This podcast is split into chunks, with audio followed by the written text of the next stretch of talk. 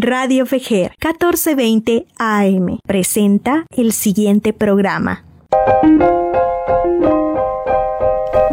La Ventana, una mirada a las redes que construyen cambio. Estamos transmitiendo desde la Federación Guatemalteca de Escuelas Radiofónicas FEJER con el apoyo de la Cooperación Española en Guatemala y Seek for Change.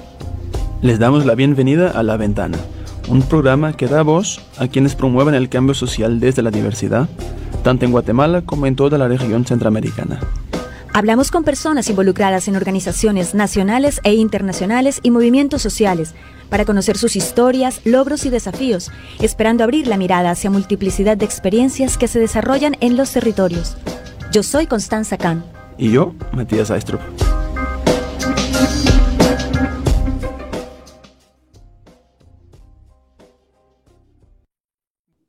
Muy buenos días, bienvenidas y bienvenidos a una nueva emisión de nuestro programa La Ventana. Estamos transmitiendo desde la 1420 AM en Radio Fejer a través de la app, la página web de Fejer y los perfiles de Facebook tanto de La Ventana como de nuestra eh, red de radios. Hoy estamos eh, con una organización que está, ¿dónde están ubicados? ¿Están en Chela? Porque veíamos que San Pedro, San Pablo, San Andrés Iztapa, ¿Dónde se encuentran ubicados? Es en el área de Chimaltenango. Chimaltenango. Ah, Chimaltenango, muy bien. Ellos son ASADE, Asociación para la Salud y Desarrollo, es una organización que brinda a las comunidades más vulnerables del altiplano guatemalteco atención en salud con equidad e inclusión. Bienvenida María Elena Letona, fundadora de ASADE, y Julio Chávez, quien hace parte del área de proyectos de la organización. Muchísimas gracias por estar aquí en la ventana. Y para allá pues nos gustaría comenzar. Gracias, bienvenido, bienvenida y bienvenido. Para allá pues nos gustaría comenzar y saber eh, qué es ASADE y cómo, cómo nace, ¿verdad? Cómo se origina esta asociación que ayuda a las comunidades más vulnerables em, con el enfoque en la salud. Eh, ASADE nace de la necesidad de ver la gente marginada, indígena en su mayoría, 95% Y pasa con la intención de ayudar, ¿verdad? Y de darles lo que merecen y lo que necesitan, ya que han sido pueblos marginados. Cuéntanos, María Elena, eh, ¿por qué surge la, organización, teniendo en cuenta que el derecho a la salud es fundamental y se supone que hay un Estado que, debería garantizar estos derechos básicos? ¿Ustedes con qué contexto se encontraron? ¿Por qué surgió eh, esta organización? Eh, fíjense que surge yo soy anestesista jubilada del Hospital de la Antigua. Mm. Me vengo aquí a San Andrés, contratada por la municipalidad de aquí, de San Andrés. Pero me doy cuenta que no quieren ayudar, solo quieren aparentar. ¿Me entiendes? Entonces, de ahí surge la idea de que yo sí quiero ayudar, pero sin, sin presiones, sin política, sin religión, porque creo que eso es. Entonces renuncio a la municipalidad y me dedico a, sola a, trabajar para la gente y por la gente.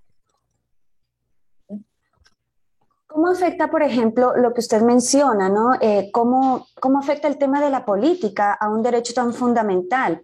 ¿Cómo es que, eh, em, se, cómo es que ese derecho em, se ve limitado por, por este tema? Porque eh, todo lo que respecto a la política en Guatemala sabemos que está como posiblemente mundialmente está mal eh, por la corrupción. Pues, Tristemente. no funciona. ¿Entiendes? Tristemente. Hoy estamos viendo, que yo quise demostrar que con poca gente eh, que con voluntad, con vocación y con amor se podría hacer algo bueno para la gente. Porque para mí la equidad es, una, es la empatía, ¿verdad? Porque tristemente veo que es gente discriminada por siglos, ¿verdad? Y de ahí nace mi idea de separarme para no tener compromisos ni, verme envuelta en problemas con los políticos ni con las religiones, ¿verdad? Porque creo que la salud hay que tener mucha vocación, mucha perseverancia y buena voluntad y trabajar duro. Y justamente, justamente es lo, lo, que sucede cuando no hay empatía, ¿verdad? Que muchas personas estamos desde nuestra burbuja y no sabemos a lo mejor qué es lo que está sucediendo en tal región o, o cómo les está yendo a las personas, ¿verdad?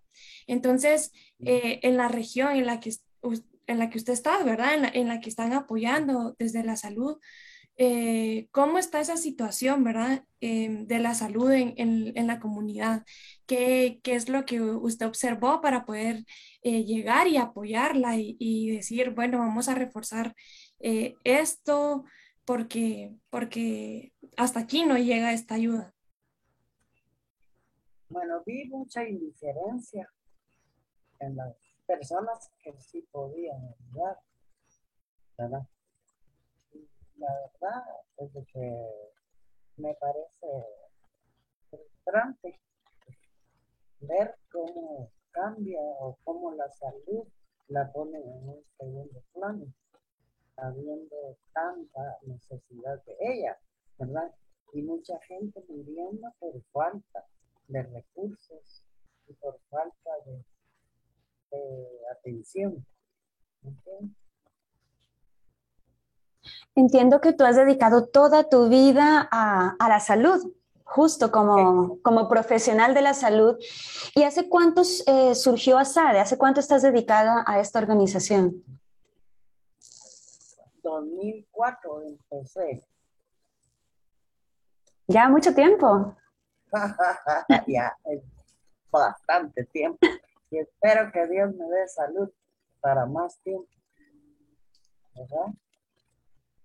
Ustedes, sí, sí, ya tienes un conocimiento muy profundo de, de, por todo ese trabajo en el tema de salud de muchos años y vemos que trabajan dos componentes muy fuertes. Por un lado es el derecho a la salud, pero también un componente de lucha contra el machismo, contra la violencia de género.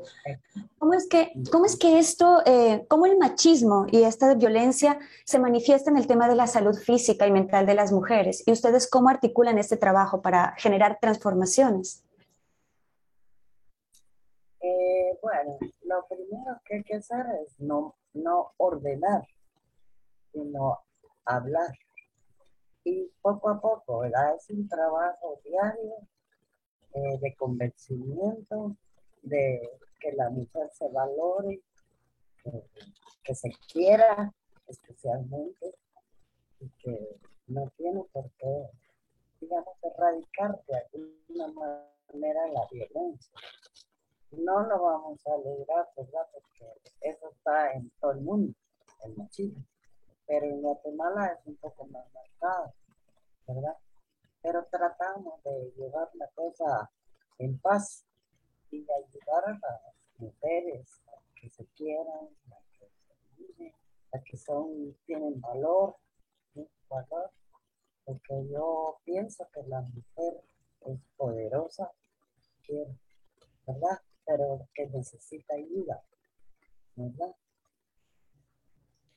¿Y cómo hacen o cómo logran que, estas mujeres pues em, visiten o, se interesen por tener un control de, su organismo, ¿verdad? De su cuerpo y que entiendan esa importancia. Ustedes eh, acuden a las comunidades o, cómo hacen, ¿verdad? Para tener ese contacto con ellas y hacerles esa conciencia de la importancia que es la salud en, su comunidad, en ellas mismas. pues eh, no es fácil, en verdad, pero yo afortunadamente he tenido la ventaja o la bendición de que me conocen todas las comunidades, porque he visitado una por una, ¿verdad? Y entonces ya me conocen. Yo no, lo que he querido es ganar su confianza. Y por eso es que eh, me siento comprometida, porque yo me comprometí con ellos y no puedo defraudarlos a todos, ¿verdad? Y por eso estoy en pie. porque ellos, eh, ellos no se dan cuenta, ellos creen que yo les ayudo. Y posiblemente sí lo hago, ¿verdad? Todos los días, pero ellos me ayudan más a mí a estar en pie. Para mí no es un trabajo, es una diversión, porque los considero mi familia, ¿verdad?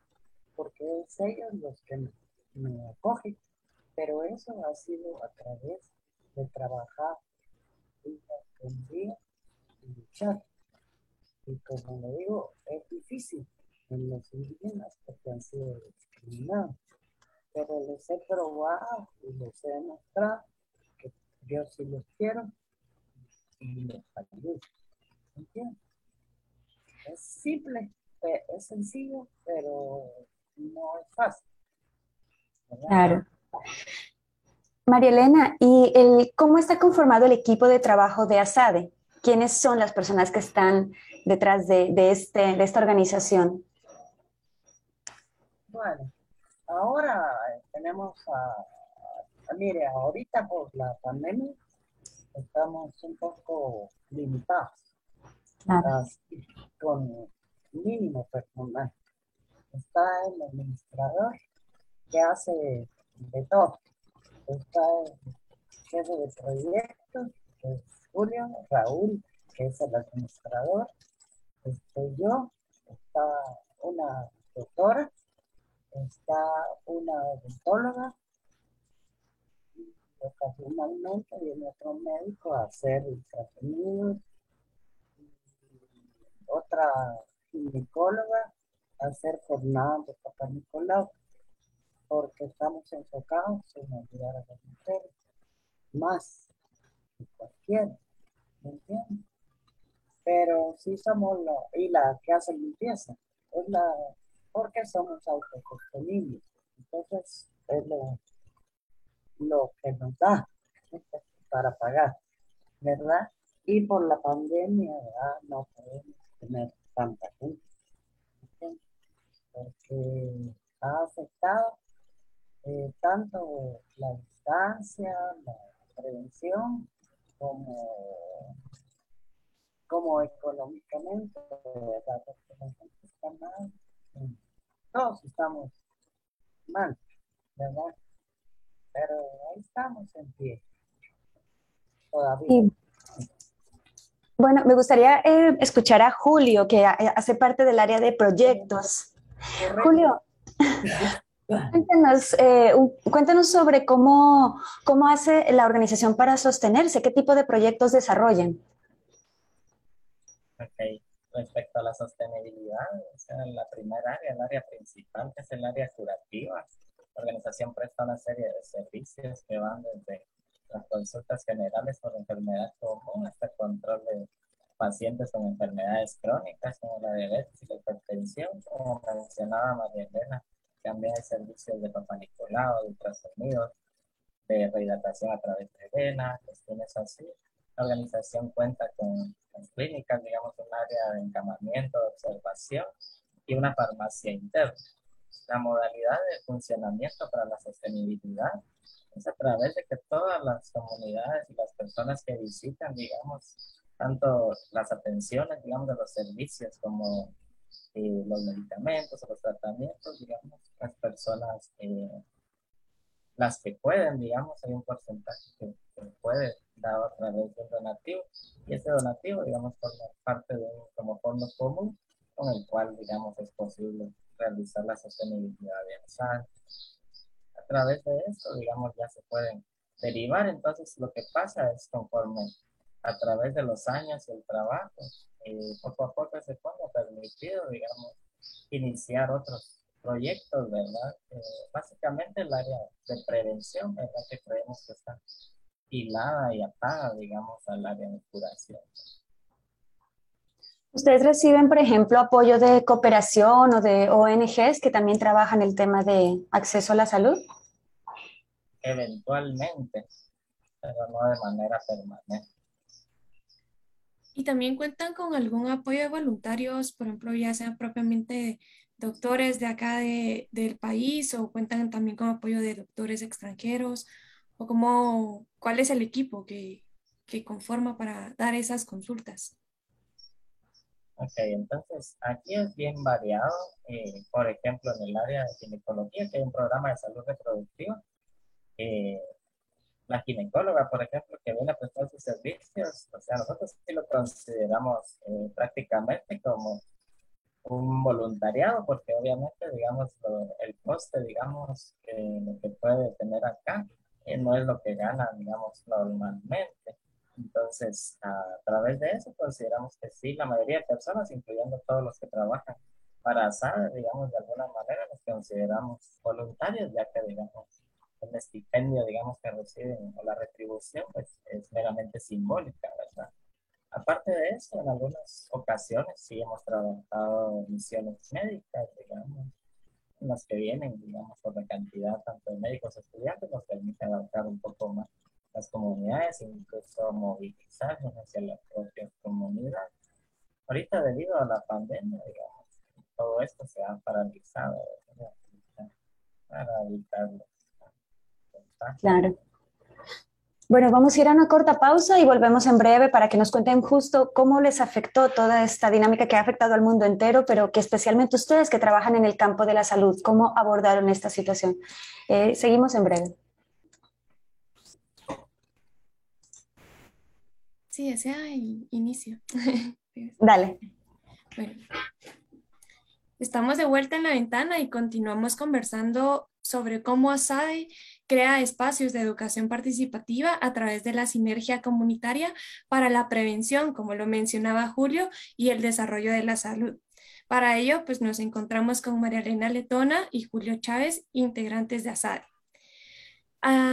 vimos ahí en su página, eh, en su sitio web, que mencionaban también como eh, la medicina compasiva. ¿A qué se, refiere, eh, se refieren con ella, verdad? ¿Cómo, cómo se trata? En referencia a cuál es el concepto de eso, Arielena lo mencionó anteriormente. hay varios aspectos a considerar. Uno es que las comunidades no necesitan únicamente, digamos, de cuestiones químicas o naturales, digamos, para tratar la concepción de como el hilo de enfermedad, digamos, el estar sano y el estar enfermo, digamos, varía mucho en las comunidades rurales, en las comunidades no rurales, en más Y a través de los años, eh, como el funcionamiento de las ha sido ponerle como mucho enfoque, digamos, al área de compasión, María lo mencionó, entonces estamos hablando de empatía, respeto, inclusión y amor, ¿verdad? que creamos ingredientes principales, digamos, dentro de esa fórmula, digamos, para la recuperación de un bienestar completo, digamos, de las comunidades. Es un elemento que, que siempre se escucha, ¿no? Sobre todo en los pueblos indígenas que no se sienten bien tratados cuando tienen que acudir al sistema de salud, que el sistema en sí mismo es racista, clasista y sobre todo hacia las mujeres. Hay mucha discriminación, inclusive mucha violencia, violencia obstétrica, violencia psicológica en el trato. Entonces, eh, el tema de la empatía es fundamental, sobre todo en un servicio que está protegiendo derechos. Em, ustedes eh, hablaban también que eh, al ser la principal, las principales personas, mujeres indígenas, también cómo incorporan su conocimiento ancestral o las creencias de ellas en, temas de la medicina tradicional, cómo lo, tienen en cuenta a la hora de abordar también eh, la salud desde ese enfoque integral. En esta área nosotros, creemos, digamos, eh, que debemos incluir ingredientes como el respeto y la inclusión Para poner el ejemplo, digamos, nosotros eh, somos los que aprendemos de ellos, digamos, en lo que respecta a medicina ancestral y conocimiento. Entonces, lo que hace ASA es una inclusión, digamos, no como una imposición o una contraparte, digamos, que ha sido la problemática existente en Guatemala. Por ejemplo, que el sistema de salud está basado solo en medicina occidental y deja totalmente de lado, digamos, eh, el área. Y esto es un problema, digamos, en áreas rurales, porque traen, digamos, toda esta eh, raíz histórica. Entonces, lo que ASA debe hacer es entrar, digamos, en diálogos, en pláticas, con empatía, respeto e inclusión, a manera de crear una combinación, digamos, de tanto los conocimientos como los conocimientos eh, occidentales que se puedan tener hoy en día. Con la firma de los acuerdos de paz y la llegada de nuevas tecnologías, mi señal radiofónica comenzó a expandirse por el continente. La conexión satelital permitió a la Federación Guatemalteca de Escuelas Radiofónicas FEGER recibir señal de la Asociación Latinoamericana de Educación Radiofónica ALER y Radio Nederland. Para 2008, la FEGER envía señal satelital por medio de sus ocho radios afiliadas. FEGER, comunicando buen vivir. Un día como hoy, en 1492, a los pueblos originarios de nuestro continente se les fue impuesto que eran indios, que vivían en América, que estaban desnudos, que debían obediencia a un rey y una reina de otro mundo, que había un Dios y un cielo. Eduardo Galeano. Los pueblos indígenas de Abyayala alzamos la voz para tomar la historia en nuestras manos. Este es un mensaje de la Federación Guatemalteca de Escuelas Radiofónicas, FEGER, y esta emisora. Un pueblo cansado de una dictadura de más de 14 años. Un soldado, un coronel, un ciudadano. Una generación en búsqueda de un cambio. La revolución un hecho histórico que durante 10 años generó avances en educación, en salud, en el acceso a la tierra y en el trabajo. La Revolución de Octubre, una gesta histórica que benefició a los sectores marginados y olvidados. Conmemoramos los logros y beneficios de la Revolución del 20 de octubre de 1944. Este es un mensaje de la Federación Guatemalteca de Escuelas Radiofónicas, FEGER, y esta emisora.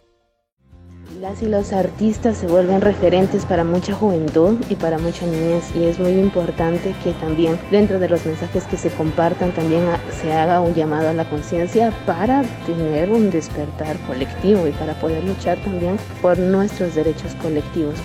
Creo que una de las grandes fortalezas del artista es poder llevar alegría, tristeza, emoción, eh, a través de su arte. Y yo creo que ese es un campo perfecto para decir cosas, perfecto para conectar con un pueblo que necesita referentes, que necesita nuevas ideas. Creo que la invitación para los artistas es de que airemos la casa, que traigamos vientos nuevos a través de nuestras canciones, pinturas, composiciones y poemas. Los artistas desde sus trabajos han manifestado su forma de entender y comprender el mundo, con dignidad, equidad e igualdad en busca del buen vivir. Este es un mensaje de la Federación Guatemalteca de Escuelas Radiofónicas, FEGER, y esta emisora. Eh, y abordando este tema de, de, de, género de las mujeres, ¿verdad? Que, que a veces pues nos encontramos definitivamente en un país totalmente machista en el que a veces hay brechas, ¿verdad? Para que las mujeres puedan acceder a, a, la salud, para que puedan tener e, ese derecho, ¿verdad? A veces se les es negado por parte de, de su cónyuge, por parte de su familia. Entonces, eh, ¿cuáles son las brechas de género que ustedes han identificado y cómo logran que, que estas mujeres acudan, aunque a veces se les es negado es, eh, pues, el acudir, ¿verdad? A, a la salud, a, a atenderse.